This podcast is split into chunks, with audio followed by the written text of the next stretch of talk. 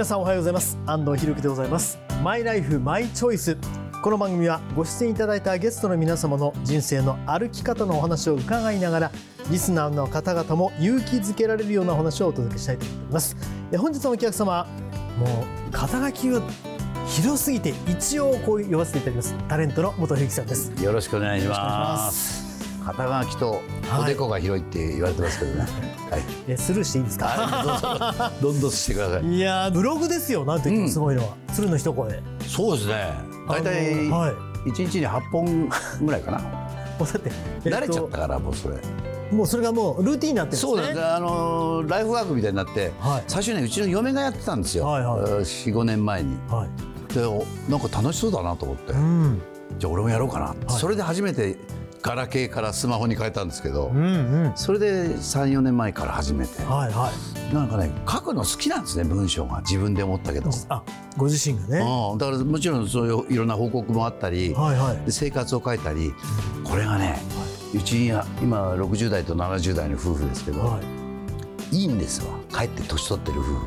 いなるほど。普段言えない感謝とか、はい。恥ずかしいじゃないですか、うん嫁に。うんブログに書けるんですよ。はいなるほど。お互い。あーね、はい。それからああれ？あいつ今日何してんのかな？ってあこれしてるんだ。っていうのも分かるし、うんこれ夫婦にとって結構ブログ悪くないなと思って続けてます。もうねあのー恥ずかしいとおっしゃいましたけど1日7件あの結婚記念日の私拝見しましたけど結婚記念日のディナーだけで確か、えー、45個ありましたもんね、そうでした、はい。あんま覚えてないですけど。うん。えー、今日は楽しいお話が伺わせていただきます,、はいよろしくお願いします。よろしくお願いいたしますマイライフマイチョイス今回は元冬木さんにお話を伺います。公益財団法人日本尊厳死協会プレゼンツマイライフマイチョイスこの番組は公益財団法人日本尊厳死協会の提供でお送りします。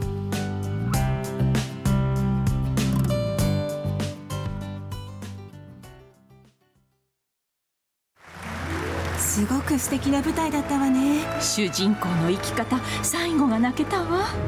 あなたの人生という舞台。エンディングを楽しく豊かにしましょう。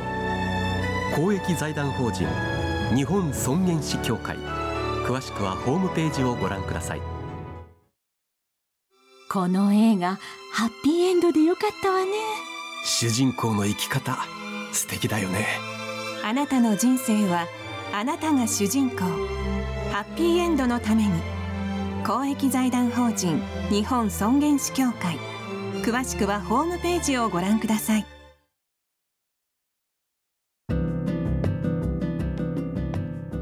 改めて今日のお客様元冬木さんです。よろしくお願いいたしよろしますくお願いします。さあちょっとね半生をちょっと振り返ってみたいと思うんですが、はい。あの元冬木さんもともと有名進学校出身ではい。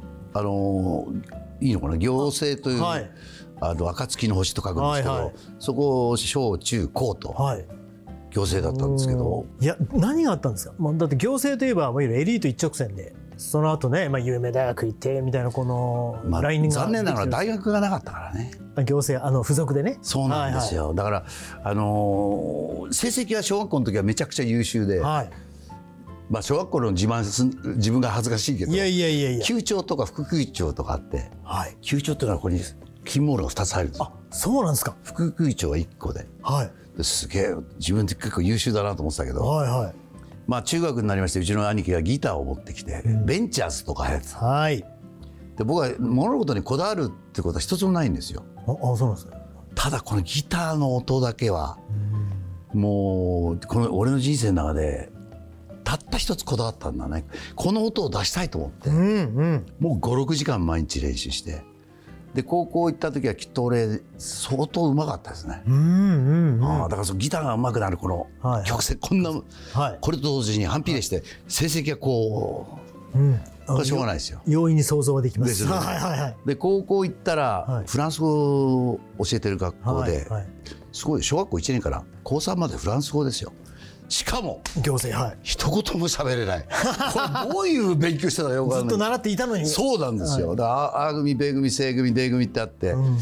結構 D 組が優秀クラスだったんですけど、はいはい。高校行ったら C 組になったんですよ。あそこではい。高田雄三と一緒だったんですよ、はい。まあグッチグッチ雄三さんはい。であいつもバンドやってたんで、はい。それで長くなってはいそこからの付き合いですね彼とは。でもまあそこからこの世界に入るきっかけということですよね。まあその大学一応親の手前医者の大学受けたんですけど、はいはいはい入るわけないじゃないですか勉強してないんだから。はいはいで今思うと医者もちゃんとめ真面目に勉強してたら、きっと楽しいって言い方おかしいけど、んうん職業としては素晴らしかったなって今ちょっと思うけど、やりがいはね絶対。うんあの時ははいギターに夢中だったからとりあえずギターやりたかったんでね。でも、うん、高校出てから雄三と兄貴がまたバンドやろうとか言うから、はいねえ江戸山口っていうやつがいいんですけど、それで解散して、はいまた雄三と二人でずっとバンドやって、はい。そっからそんなみバンドしかやってない。ああでもそのそれがあったからこそ今の元冬木さんが、ねそうですねあるわけですから。僕だからそのその後番組モノマネの番組とかで皆さんに、はいはいあの認知していただいて引っ張れとか、うんで思ったのは、はいバンドだけやってたんですよ。でみんなバンドだけやってると親からそんなふあの、ね、ちゃんとした職業つかないとダメってみんなやめていっちゃうんですうよ。んでも一つだけの仕事をずっと続けてると、うんはい。なんとかなるなっていうのは思いましたね。うんみんなやめちゃうからバンドなんて。途中でね。うん、でももちろん他の才能もあったりもちろん好きだったんですよだから好きこそなんとかって言いますよね。それがやっぱり一番大きかったんですね。うん、だからまあうちはね兄貴もあんなだし、あんなあうんちなっていううちはあのなんていうんですかね医者になったんですけど産婦人科だったんですけど、はい。まあ兄貴も俺もこうでうんかわいそうなのは親ですけどね、まあしょうがないですよこれ、まあこればっかりはね。あの免許取らなきゃ医者ってなれないからねはい。国家試験がありますよね。そうなのよはいはい。ただですよ。はいまあそのモノマネ四天王も含めてエンターテイナーとしてどんどん花咲くわけじゃないですか。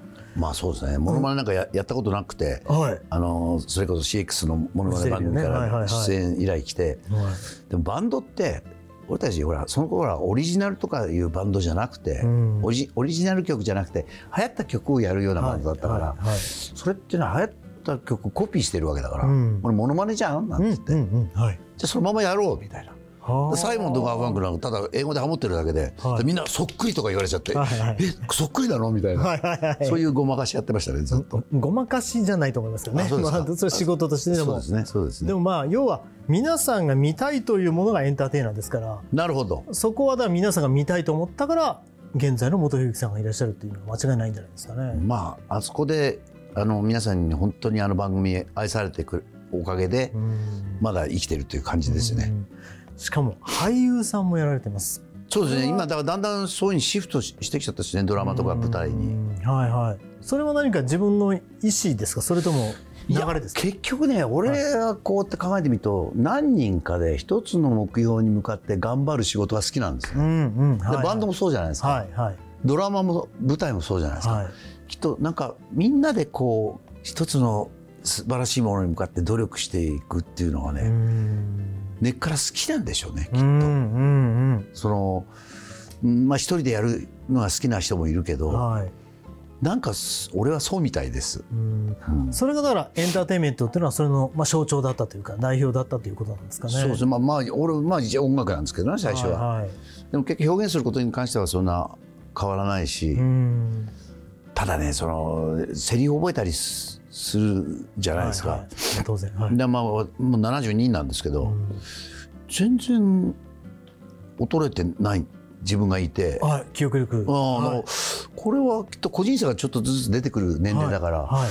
これはラッキーだなと思ってますね。うん、それはあのお父様の影響もあるんですかね？もしかして。お父様相当長生きもされてはい。どうなんでしょう？うちの親父はね、あのー100歳で亡くなったんですけど、うんうん。101歳になる3日前だったんですよ亡くなったのは。じゃあほぼ101歳ですねじゃあ。そうです。だから101歳の誕生日祝いみんなでやろうねっつって、はい。スケジュール取っといたから、はいはい。みんなで葬式できましたね。ああもうそのお祝いするね予定集まる予定だったんう。ちの親父見てて、その全くはっきりしてて。あ最後の最後まで。そうです、はい。だからそれを見て思ったのが、あここはっきりしてる人は、うん。我々は楽なんですよ。周りはね、うん。はいはい。だけどね本人がきつい。生きていくモチベーションっていうんですかね、はい。だ普通99の時に「親父はいあと100歳まで頑張ろうね」はいはい。100歳になったというかける言葉はないんですよ。ね、なるほどなるほど。そうするとね、親父自体がはい周りも亡くなってる人多いし、うん生きるモチベーションを保っていくの大変だなって見てて思いましたね。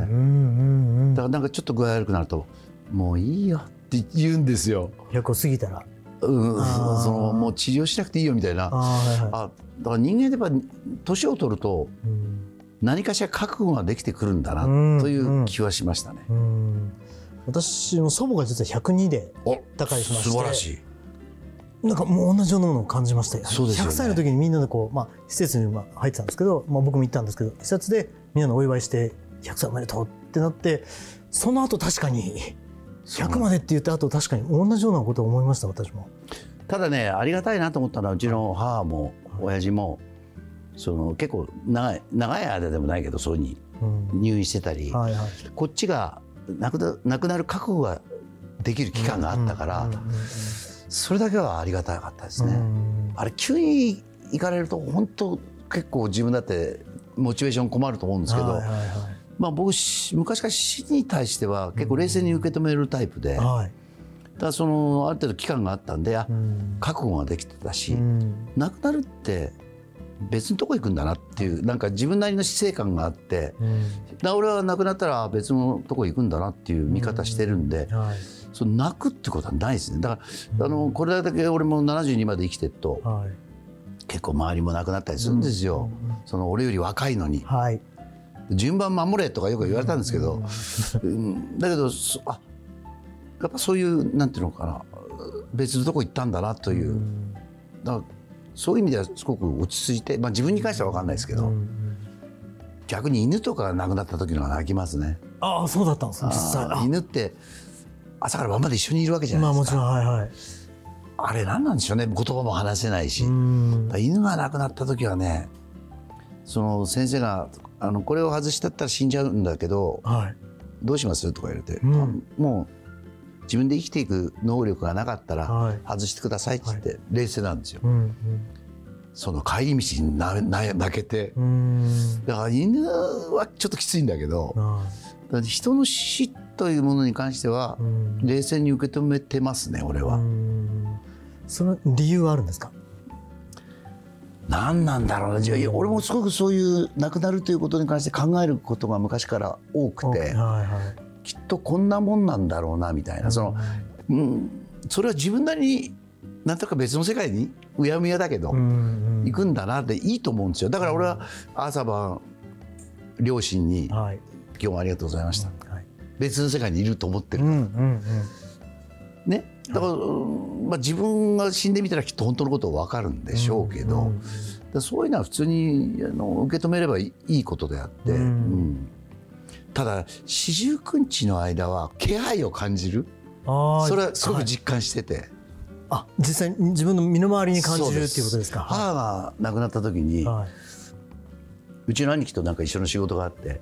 これまだうちのおふくろ亡くなったことを公害するのやめようなみたいな、うん。亡くなったき前の日かなんかだったのはいはい。で六本木のなんかとこで撮影してて俺、じゃあねって出てきて六本木の通りに出た時に、はいふわーって撫でられたんですよ、はいはいはい。なんか布みたいんで、うんうんはい。で俺はあ電信柱に布が引っかかってっかなと思ったら何にもなくて。あじゃあそんなにはっきり布みたいな感触完全に。これはもう気がしたんじゃなくて。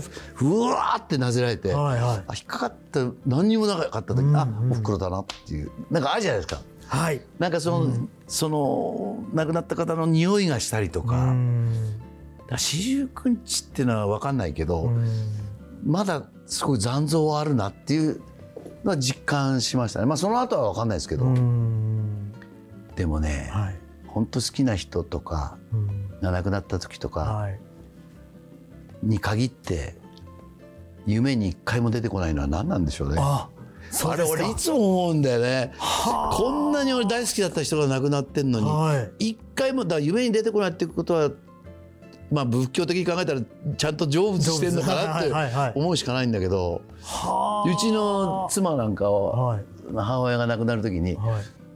絶対出てきて向こうのこと教えてねって。はいはいはい。いまだに出てきてないからす きっとそれはそれも変な話だけど、うん。でそのだなん亡くなってみなきゃ分かんないまあもちろんわかんないですもんね、うん。はい。確か僕もどうなるかっていうのは誰も今生きてる人は誰も見たことがないわけじゃないですか。はっきり言えるやつなんかいないと思いますよ。いないわけじゃないですか。だからそれぞれのあの気持ちとかその撫でられたっていうのもそうですけどそれぞれでいいのかなっていう感じはしますよね。うん全くそうだと思いますね。決めなくていいじゃないかと、うん。まあ、っていうのがあるかないかとか。成果なんか人それぞれでいいと思う、まあ宗教によっても違うし、うんうんうんうんいやだってしやってみなきゃ分かんないことを一生懸命考えてもしょうがないじゃないですか。あの分かんないですしね。そう。永遠にこれ分かんないですしね。だからいつも悩み事でも、はい。悩んで解決するんだったらうんと悩めよって、うんうんうん。悩んで解決しなくて実際そこに行ってみなきゃ分かんないことを悩んでもしょうがないなっていう。まあそうだと思うんですよ。結局は。あの冬木さんのお話を伺ってるとなんか勇気湧きますね。あそうですか。その通りですもんね。いやいや本当そうなの悩んでてもしょうがないし。悩んでお前何悩んでんの、はいはい。悩んでて悩んで解決するんだったらいっぱい悩めよ。うん。そのもその問題は悩んでも解決しない問題だったら悩まない方がいいんですよ。その時になりゃ分かるんだから。そうですね、今日はなんか格言をいただいた感じがするな本当ですか？はい。でもその自然に受け入れられるられるっていうのがあのまあワンちゃんだと違うっていうのはそこはちょっとなんでしょうね。逆にワンちゃんは夢に出てきたりは？ないですね。あいやそう。そこは同じなんですね。そこは同でも面白かったのは、はうちの可愛がってた犬が亡くなってはでその後鍋を食べてたんですいよ。はいはいはい。で例によってブログで鍋食べてる写真撮って、あはいはい。したら、鍋の煙があるじゃないですか、はいはい。もうねこれは見間違いじゃない、はい。その亡くなった犬がここにいるんだよね。ここに。湯気。湯気に、はいこれどう見てもうちの亡くなった犬なんですよ、はいはい。それはブログを見た方からコメントでいただいて、はい。でこう大きくしてみたら間違いなくここに座ってるんだよね。ああいうの面白いね。いやーちょっと見てみます。いやいや本当見せますけど、はいはい。えっ、とまだまだですね。多はい。分元冬木さんはこれからあの長い今世がある気がするんですけど、そうですか、はい。先のことなんか分かんないですよ、うん、それはわかんないですよね。うん、だから俺でよく来年はどうしてますか？とか、はいはい。計画は？とか、はい。俺今までこう72年間生きてきて、はい。大体この辺しか見てないですね、うん今楽しいこと、うんうん。だって、えー例えば来年こうしようと思ってその前になくなるかもしれないし、それは可能性はありますよね。でだから今だからもうウォーキングしてても遠くを見てるとすごい遠く感じるんですけど、はい。下見て歩いているとうん。意外と早く着く、だから俺はきっとこれからも今楽しいことをやっていこうという。はい。だ。からあんま先のことを考えないんですよね。だから。じゃあ近い意味でも何かやりたいことってありますか？俺は仕事が大好きなんで。ああ、もうやっぱ仕事どんな仕事でもいいからね、あのベテランの小物って言われてんでね。あの選ばなくていいんですよ。小物ではないですいけど、やいや選ばななくていいんですよ。大物だと選ばなきゃいけないけど、はいはい。なんか好きなんですよ全部仕事が。人と接することも好きだし。はいはい。仕事やってられたら一番幸せですね、うんうんうんうん。だからもうこの前みたいなコロナみたいにはい。なできなくなると、会えなくなるしね。そうするとだからしょうがなくて無理やり YouTube やったりは自分のためにね、はい。うん、だからうん本当あんなこともあるんだねうーん。でもそれも一種の出会いですもんね。まあね、はい。まあいろんなこと生きてるとあるね、はいはい。でもまあそういう意味ではあ近くやらなきゃいけないことがありますね。これ8月に。8月に舞台があるんですけど、なんかその広島のそのうん。原爆をして、はいそういうその後の話なんですけど、はいやっぱあなかなかねコメディが多くて今まで舞台はい。実際にあったことを演ずる覚悟っていうのはすごいありますうね。ん。広島でも公演するんで、はい。経験された方の前でやるっていうのは相当覚悟をしてやろうかなと思ってますけど、うんうんなんていう舞台です。うんですからまあ史実に基づいたよそううな話なので実際に皆さん自分のこととして見られる方もいらっしゃいますもんね。そうだと思います。さあ、えーずーっとスタッフがこれを聞け聞けってですからずーっと出してるんですけど、はい。72年間生きてきて、はい。最も受けた瞬間ってどういう時ですか？受けた？はいはい。あのね、モノマネやってる時は、はい。その要するにトーナメント方式だから、はい。負けちゃうとそこで終わっちゃうんですよ。うんうんじゃあ4曲出して、はい。だからその4曲がこうバランスうまくいった時はい。が本当嬉しかったですね。まあお金ももらえたし、賞金。で最初そのさっき言ったみたいにね、向こうの外国のミュージシャンをはい。適当にやってたんだけど、はい。これじゃまずいなと思って、やっぱ日本のモノマネしなきゃいけない。うんうん。で僕は最初にさだまさしさんを。はい。なんでかっていうと、はい。カツラかぶんなくてよかったから、はい。はい。えーおいおいおい。そのお二人に対してどういう僕はリアクションが正しいのかなと。はいはい。大丈夫？あの佐々さんとも。はい。よあの仲いいし、はいはい。うん。だからその自分が考えていったモノマネが受けた時、はい。だから今もモノマネの方いらっしゃるけど、我々考えてたのはそのモノマネでその人が何をやったらおかしいかを考えてたから、うんうんうんはい。ね、モノマネそのまま俺いっぱい知っててそういう友人がいたし、はい。その、うん、実際に歌ってる人の。はい。その人とそっくりなことをしても俺はその人にかなうわけないと思ってたわけ。うんうん例えばその人と一緒にカラオケ行って、はい。その人が歌聴いててあこの人に真似してもこの人にかなうわけないじゃないですか。はい。でこの人は何かしたら面白いなという、だからその時、まあ、コロッケもはい。あきらちゃんもクリカンも、うん。なんか何かしたらおも面白いことを考えてたね。はいはいはい。でそれが受けた時は一番嬉しかったですね。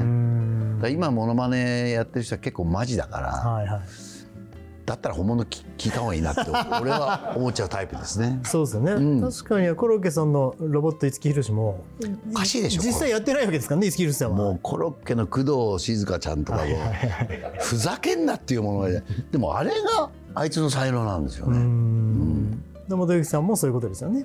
そういうことを考えてましたね。最近はまあモノマネはあんまやってないですけど。うん。はいはいじゃあ改めましてこの番組皆さんに伺っていることがあるんですが、は自分のフィナーレの瞬間はなんか理想の状況とかってのあります？何か。すっごい難しい問題ですね。はい。だから基本的に自分はだ健康寿命っていうんですか、自分の足で歩けてはい。したらすっごくいつまでも長生きしたいですよ。う。んでも自分の意思で歩けなかったり何かしないと生きていけないんだったら生きてたくないんで。うんうんだからそのフィナーレ。ただかっこよく言うとはい。よく舞台でしうんうん。倒れたら幸せとか言うけど、は嫌じゃんそんなの。ねえ。まあ。畳の上でって畳背負ってたやついるけど そんなのも嫌だよね。そうですね。多少迷惑にもなりますしね、あるんでだからねフィナーレなんて分かんないよ。うんうんうんただ今まで生きてきた人生を否定したくないから、うん。絶えず楽しかったなよかったな俺最高の人生送ってきたなってそういうふうに思ってればいいことだと思う。うんうんだからいつ亡くなったってうんうんうん。そういう気持ちで亡くなれるわけだから,、はい。らそれを納得して生きてこられればいいなとこれからも。はい。なんて思ってます？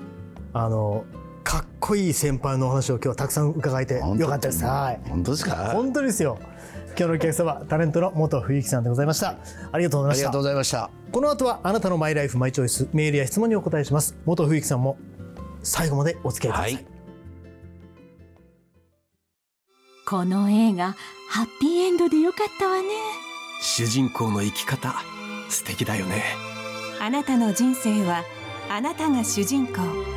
ハッピーエンドのために公益財団法人日本尊厳死協会詳しくはホームページをご覧ください。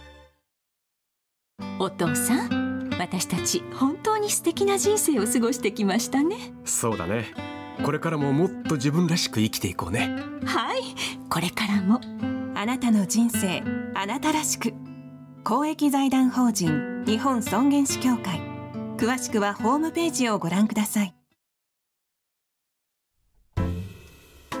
ここからはあなたのマイライフマイチョイス番組や日本尊厳死協会に届いた質問にお答えするコーナーです。あなたの疑問質問に答えてくださるのは日本尊厳死協会副理事長の長尾和弘さんです。よろしくお願いします、はい、お願いします。えー匿名希望の方からの質問です。えー尊厳死など私たちには法律などは分かりませんが法律を作る国会議員の先生たちは尊厳死の法律を作ることをどのように考えているのでしょうか？という質問ですねうん確かに尊厳死やリビングウィルの法制化これもお重要な課題ですよね、はい、実は12年ぐらい前から国会内でそういう議員連盟があって、はいえーまあ正確には終末期における患者医師患者さんの医師尊重に関する法律案を作ろうとする超党派の議員連盟があります。山東明子議員が議連の会長に就任されたばっかりなんですね。で、まあ、そこでやっぱり患者さんの意思を尊重しようと。いう議論がまた始まったところですね。でまあ、そこにあの僕たち呼ばれていろんな意見陳述をしてます。で欧米の諸国はそういうリビングルの法的担保は終わってます。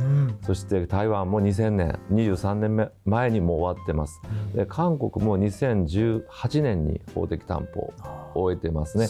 日本だけがまあこういった議論から取り残されてるんですけども、やはりもうこれやんなきゃいけないことだというふうに議員の先生方も認識されてて超党派であのまあ議論が始まったばっかりでまさにこれ国民みんな一人一人に関係してきますのでぜひあのいろんな意見を寄せていただいたらと思いますし、そして安楽死に関する質問とかもたくさんいただくんですね。残念ながら日本ではそこまであのいきませんけど日本尊厳死協会は安楽死の問題もタブーにせずに議論していきましょうという姿勢に今取っていますのでぜひあの協会のホームページご覧になって勉強会に来ていろんな意見を述べていただけたらなというふうに思ってます。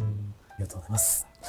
あなたのマイライフマイチョイスメールや質問をお待ちしております。メールは番組ホームページ、そして日本尊厳死協会のホームページ、それぞれでお待ちしております。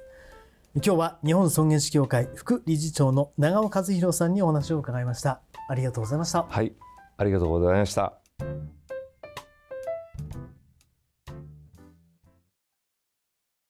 お父さん私たち本当に素敵な人生を過ごしてきましたねそうだねこれからももっと自分らしく生きていこうねはいこれからもあなたの人生あなたらしく公益財団法人日本尊厳死協会。詳しくはホームページをご覧ください。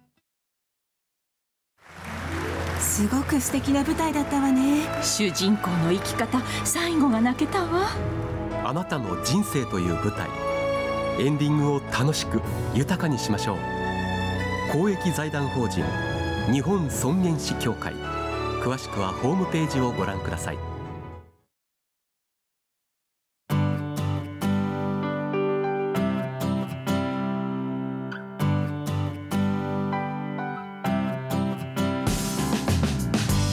改めまして今日はお客様に元冬木さんをお迎えしました。ありがとうございまありした。がとうございました。今日いかがでした？番組ご出演いただいて。俺はねこういう番組はもっと増えてほしいなと本当思う、だってあの亡くなるっていうのは、はい。一人一人確率100%だよ、うん。それは逃れられる人一人もいない。全員です。国民もそうだしもちろん世界中そうだし。だからそのことについてもっと考えたりはい。意見を言えたりうん皆さんの意見を聞けたりはい。もうそういう番組は本当なんでないのかなとうんうんうんうん。思いません？はい。一番身近な問題で。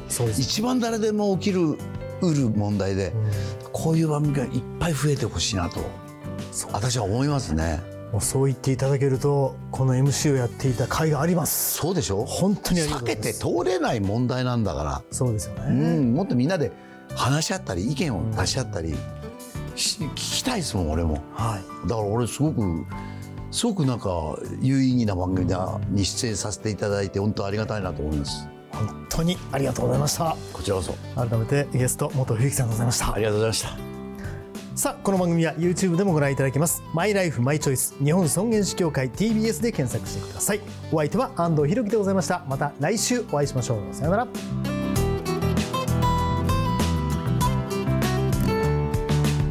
益財団法人日本尊厳死協会プレゼンツマイライフマイチョイス。この番組は公益財団法人日本尊厳死協会の提供でお送りしました。